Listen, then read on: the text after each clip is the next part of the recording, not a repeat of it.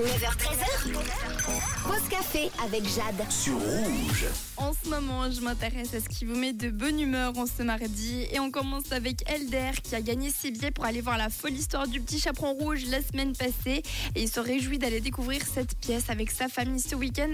Alors je te comprends parce qu'il paraît que c'est une pièce qui va être complètement déjantée. La folle histoire du petit chaperon rouge au théâtre de la Prila à Estavayer-le-Lac. On a aussi Kenzo qui a la patate pour plein de raisons. hein, parce qu'il va bientôt recevoir une paire de chaussures qu'il a Et à mon avis, on peut tous le comprendre.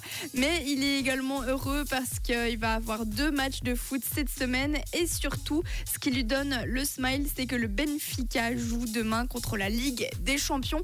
Personnellement, je n'y connais pas grand chose en foot, mais je peux comprendre que ça mette Kenzo de bonne humeur. Si vous aussi vous êtes fan de foot, n'hésitez pas à vous manifester sur le WhatsApp 079 5548 3000. Vous voyez, c'est ça les petits bonheurs du quotidien. Ça n'a pas besoin d'être quelque chose d'incroyable. Le but, c'est tout simplement eh bien, que ça fasse chaud au cœur sur le moment. Ce qui peut aussi faire chaud au cœur si vous êtes fan de musique, c'est notamment John Legend ou encore Tate McRae qui arrive tout de suite.